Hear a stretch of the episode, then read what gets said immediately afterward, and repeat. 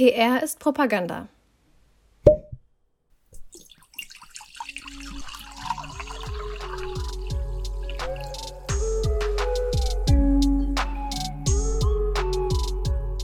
Die Korken knallen, der Prosecco fließt.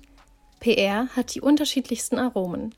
Wir gießen euch ein Glas Mythen ein und blicken genau aufs Etikett. Prosecco, eure Brause für die Ohren. Hallo, ich bin Marie-Louise. Und mein Name ist Sarah. Und wir beide studieren PR an der Hochschule der Medien in Stuttgart. Herzlich willkommen zu einer neuen Folge von Prosecco. PR ist Propaganda. Ja, diesem Vorwurf, wenn man so möchte, begegnen wir PRler nicht selten. Das ist mir auch schon selbst passiert. Als ich gefragt wurde, was ich studiere und ich dann gesagt habe, ich studiere PR, bin ich erstmal davon ausgegangen, da kommt dann die Frage, PR, was ist das denn? Aber tatsächlich kam die Antwort, PR, das ist ja Propaganda. Das kommt mir echt bekannt vor. Erst letztens hat mich jemand gefragt, wie es sich anfühlen würde, Geld mit Lügen zu verdienen. Es war zwar als Scherz gemeint, doch in jedem Spaß steckt auch ein Fünkchen Wahrheit. Oder etwa nicht? Das werden wir heute herausfinden. Der Mythos PR sei Propaganda ist immer noch ziemlich aktuell und genau darüber reden wir in dieser Podcast-Folge von Prosecco. Woher kommt diese Annahme überhaupt? Dafür reisen wir erst einmal zurück in die Vergangenheit zu den Anfängen der Public Relations. Marie-Louise, hast du schon mal was von Edward Louis Bernays gehört? Mm, der Name kommt mir sehr bekannt vor. Ich glaube, wir haben ihn in einer PR-Vorlesung behandelt, als wir über die vier Modelle der PR gesprochen haben. Sigmund Freud kennst du bestimmt. Ja, auf jeden Fall. Er war doch unter anderem der Begründer der Psychoanalyse. Genau. Bernays war sein Neffe. Aber nicht nur das. Bernays gilt auch als Vater der Propaganda. Im Tausch gegen Zigarren soll Bernays die Schriften seines Onkels erhalten und studiert haben. Seine moderne Theorie der Propaganda setzte er auch praktisch um in Politik und Kriegsführung. Sein Klassiker mit dem Titel Propaganda aus dem Jahr 1923 war eine beliebte Lektüre bei Joseph Goebbels gewesen, bei einem der einflussreichsten Politiker während der Zeit des Nationalsozialismus. Wegen der Nationalsozialisten geriet der Propagandabegriff dann auch in Verruf. Also endete Bernays ihn um in Public Relations. Ah, von Bernays kommt also auch unser Begriff. Public Relations. Okay, das wusste ich gar nicht. Ich habe aber noch im Kopf, dass Edward Bernays mit Hilfe seines psychologischen Wissens und eben das, was wir heute als PR-Kampagne bezeichnen würden, das Rauchen für Frauen in den 1920ern gesellschaftsfähig gemacht hat. Richtig. Die Zigaretten waren die Torches of Freedom, die Fackeln der Freiheit gewesen. Damit traf Bernays die Nerv der Frauen und deren Wunsch nach Gleichberechtigung und Emanzipation. Außerdem beriet er auch zahlreiche führende Politiker, zum Beispiel die US-Präsidenten Wilson, Hoover, Coolidge und Eisenhower. Bernays ist eben nicht nur der Vater der Propaganda, sondern auch Vater der Public Relations. Ja, eine sehr spannende Person wirklich. Und das sind also die Anfänge der PR gewesen.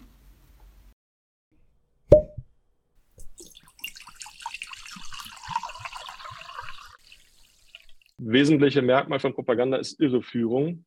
Und der kommt man nur durch eine Überprüfung der Tatsachenbehauptung auf die Schliche eigentlich. Ja, wie sieht es denn eigentlich heutzutage aus? Ist denn PR Propaganda? Und wenn nein, wie erkenne ich denn Propaganda und wie unterscheide ich das eine vom anderen? Super spannende Fragen, die uns unser Gast Tilman Klavier jetzt beantworten wird. Tilman Klavier ist seit Juni 2018 wissenschaftlicher Mitarbeiter im Institut für Kommunikationswissenschaft der Universität Hohenheim. Im Rahmen seiner Dissertation beschäftigt er sich mit den Inhalten und Auswirkungen von Alternativmedien. Und er erforscht Verschwörungstheorien und Fake News.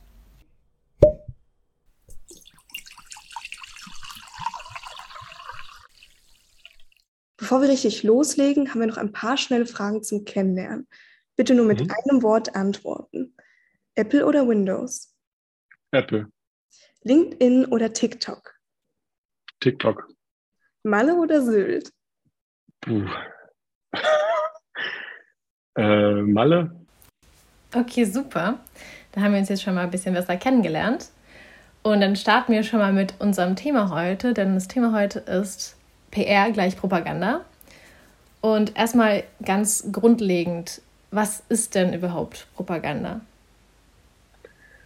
Propaganda, so wie wir den Begriff heute gebrauchen, ist eigentlich äh, meint politische Beeinflussung mit manipulativen Techniken, ganz grob gesagt, mit Mitteln der Massenkommunikation.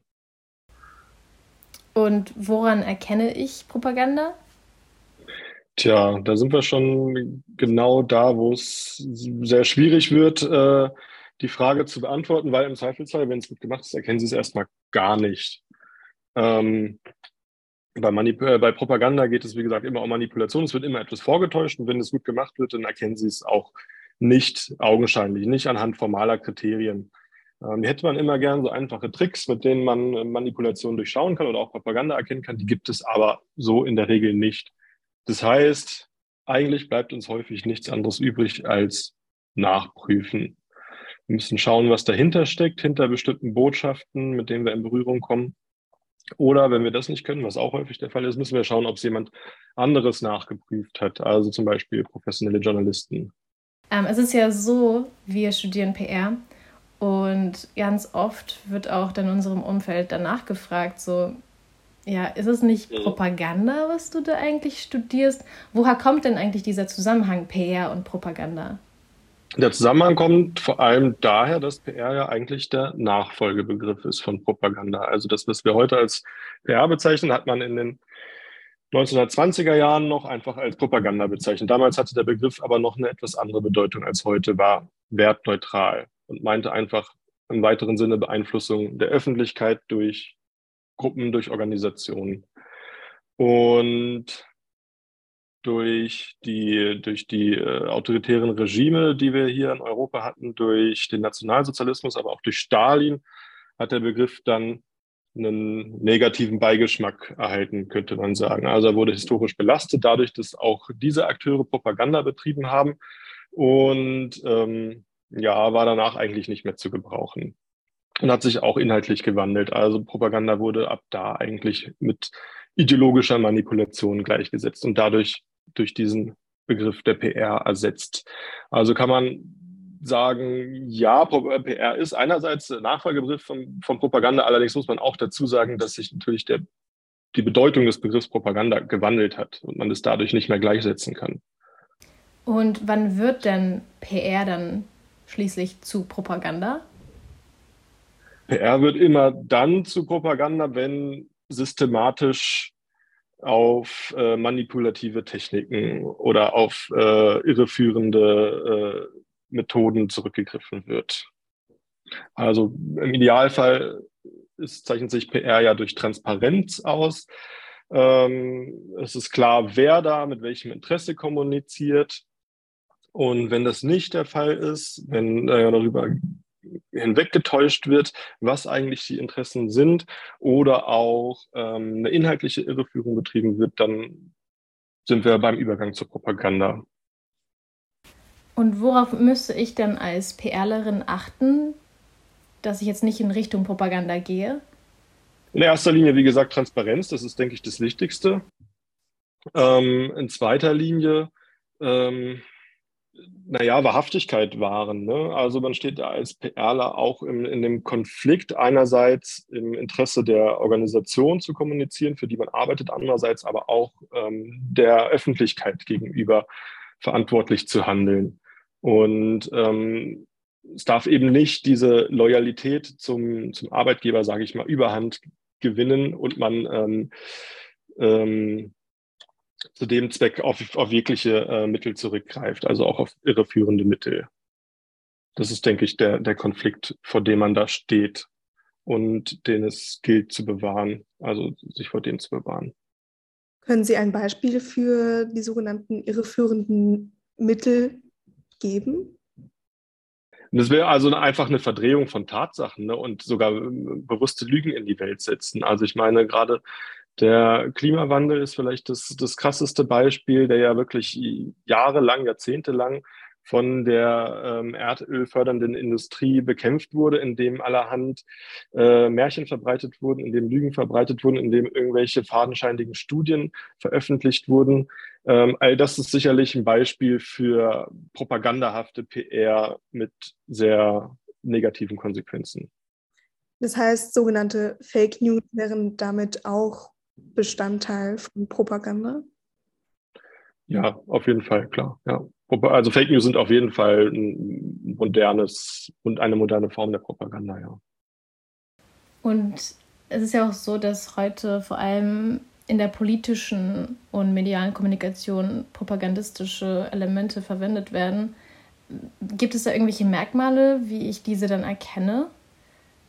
Hm, naja, also wie gesagt, das, das wesentliche Merkmal von Propaganda ist Irreführung. Und der kommt man nur durch eine Überprüfung der Tatsachenbehauptung auf die Schliche eigentlich. Also ein Beispiel, aktuelles Beispiel wäre zum Beispiel der Brexit, wo auch jede Menge Irreführung vorher betrieben wurde von Seiten der Politik, ähm, wo irgendwelche Tatsachen behauptet wurden, ähm, die einfach so haltlos waren, die ja auch überprüft wurden, dann vielfach von Journalisten.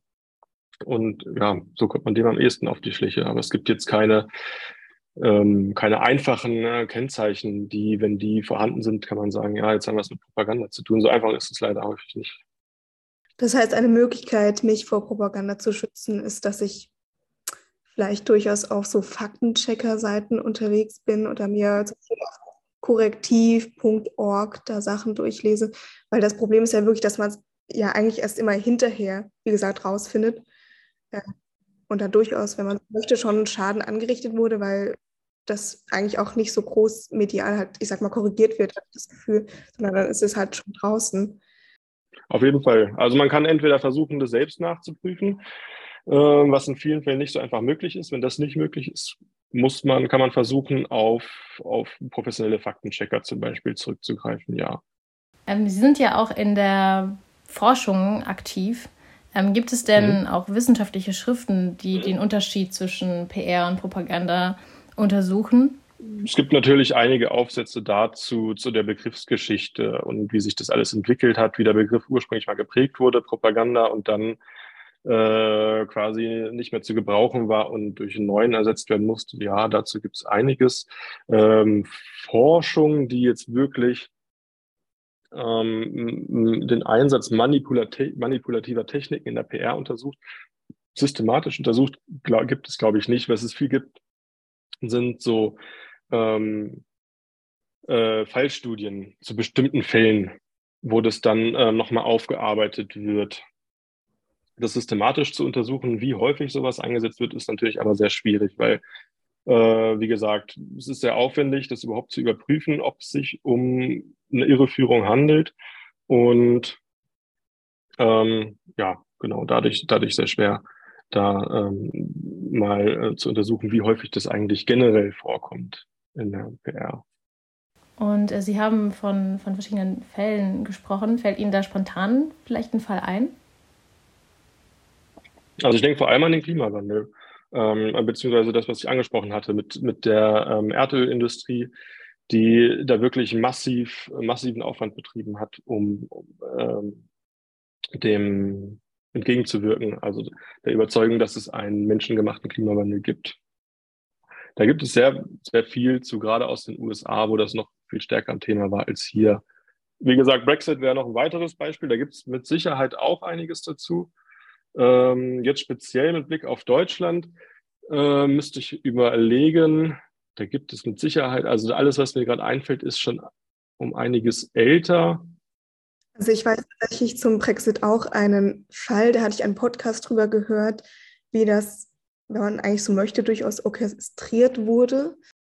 Und ich meine, da gab es tatsächlich auch eine, ein Journalist hat inkognito quasi recherchiert und herausgefunden, es gibt eine PR-Agentur in London, die für ihre Aufträge bis zu eine Million Euro bekommt.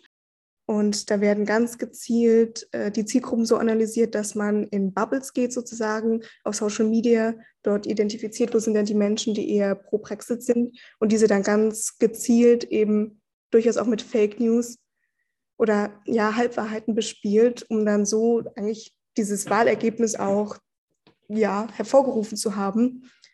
Und ich glaube, da kann man durchaus vielleicht wirklich so ein bisschen von Propaganda sprechen, mindestens aber von Definitiv. einer PR-Arbeit, die zumindest unsere PR oder den Ruf unserer PR, wie wir das ja wahrhaftig machen möchten und ja, ähm, ja bewusst und ähm, genau eigentlich den Ruf ruiniert. Das wäre so ein Beispiel, was mir gerade tatsächlich eingefallen ist. Auf jeden Fall, klar. in Deutschland auch den deutschen Kommunikationskodex, mhm. der uns Schaffenden ja so ein bisschen eine ethische Handlungsanleitung angibt, wenn man so sagen genau, möchte. Und ja. da sind die Wahrhaftigkeit, Seriosität ganz wichtig. Problem, wenn man so möchte, ist natürlich, es ist eine, eine Art freiwillige Selbstverpflichtung und keine Pflicht. Aber ich weiß jetzt auch nicht, zumindest in Deutschland, von äh, prominenten Fällen, wo man wirklich sagen kann, die PR-Agentur hat hier unlautere Mittel genutzt oder wirklich propagandistische Strategien entwickelt. Wissen Sie da ein Beispiel oder in Deutschland? Ich bin auch gerade am Überlegen. Ähm, aber alles, was mir einfällt, bezieht sich dann gar nicht mehr so sehr auf den Bereich der PR. Es gibt ja Propaganda natürlich auch noch von von anderen Akteuren als jetzt von Organisationen. Mittlerweile der Begriff Propaganda wird ja auch viel weiter benutzt, also auch ähm, von, von ähm, extremistischen Gruppen und so wird äh, Propaganda betrieben. Da würde man jetzt nicht mehr sagen, die, die, das ist der Bereich der PR, den haben wir da schon verlassen. Ähm, von daher, ja, es ist, ist dieses Propagandafeld eigentlich ziemlich weit mittlerweile und ähm, doch relativ stark entfernt von, von der PR. Okay, vor allem, wenn man dann nochmal ganz gezielt eben in die politische Kommunikation geht, Stichwort auch Wahlkampf. Hm, da wird natürlich, ja, man möchte sich natürlich so positiv und attraktiv für die WählerInnen darstellen wie möglich. Kann man da vielleicht sagen, dass es zum Teil in Richtung Propaganda geht, weil halt, ja, schwierig gezielt natürlich dann schön geredet wird oder Dinge verschwiegen, wie man eigentlich immer davon ausgehen muss? Ähm, also allein die positiven äh, Seiten eines Kandidaten hervorzuheben und die negativen nicht, würde allein für mich noch nicht ausreichen, um da von Propaganda zu sprechen. Das ist ja auch allen klar. Das ist ja auch logisch. Ähm, also für Propaganda muss schon mehr gegeben sein, muss schon irgendwie eine systematische Irreführung vorliegen, äh, Vorgeben falscher Tatsachen, irgendwie sowas in der Art. So, das haben wir natürlich aber auch immer wieder mal in der Politik.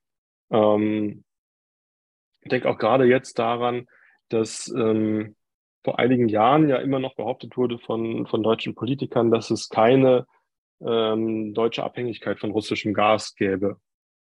Wurde immer wieder behauptet. Ähm, heute wissen wir, dass wir massiv davon abhängig sind und dass das schwerwiegende äh, Probleme mit sich führt. Ähm, ob das jetzt ausreicht, von Propaganda zu sprechen, würde ich auch noch nicht mal sagen, weil auch diese systematische Kampagne dabei irgendwie fehlt. Aber natürlich kommt es immer wieder mal zu, zu falschen Tatsachenbehauptungen in der Politik. Ähm, ein Beispiel vielleicht noch, wo man sicherlich propagandahafte äh, Züge erkennen kann, wäre zum Beispiel ein ganz lokales Beispiel, Stuttgart 21 wo es ja auch die Volksabstimmung gab, ähm, die mit einer massiven Kampagne der Politik einhergegangen ist, wo auf jeden Fall auch ähm, systematisch falsche äh, Tatsachenbehauptungen aufgestellt wurden. Das ist ja vielleicht ein ziemlich gutes ähm, Beispiel aus Deutschland. Ich weiß aber nicht, ob, ich weiß nicht, ob es dazu Studien gibt. Aber das wurde, wurde journalistisch auf jeden Fall sehr gut aufgearbeitet mittlerweile. Das heißt, um das Ganze zusammenzufassen oder zu einem Fazit zu kommen, Propaganda können wir als solche verstehen, wenn wirklich ganz bewusst falsche Tatsachen oder konkret Lügen systematisch äh, an die Öffentlichkeit kommuniziert werden, eben auch mit dem Ziel der Beeinflussung. Vor, vor allem aus einer äh, politischen Motivation heraus, das würde ich noch ergänzen. Man kann natürlich auch aus einer eher äh, wirtschaftlichen, kommerziellen ähm, Motivation heraus Lügen verbreiten, aber dann würden wir in der Regel nicht von Propaganda sprechen. Äh, mittlerweile beschränkt sich dieser Begriff Propaganda eigentlich auf das Feld der Politik. Sonst wir würden wahrscheinlich von irreführender Werbung oder irgendwas anderem sprechen. Okay, dann ganz herzlichen Dank, dass Sie sich die Zeit für uns und dieses spannende Thema genommen haben. Ja, gerne.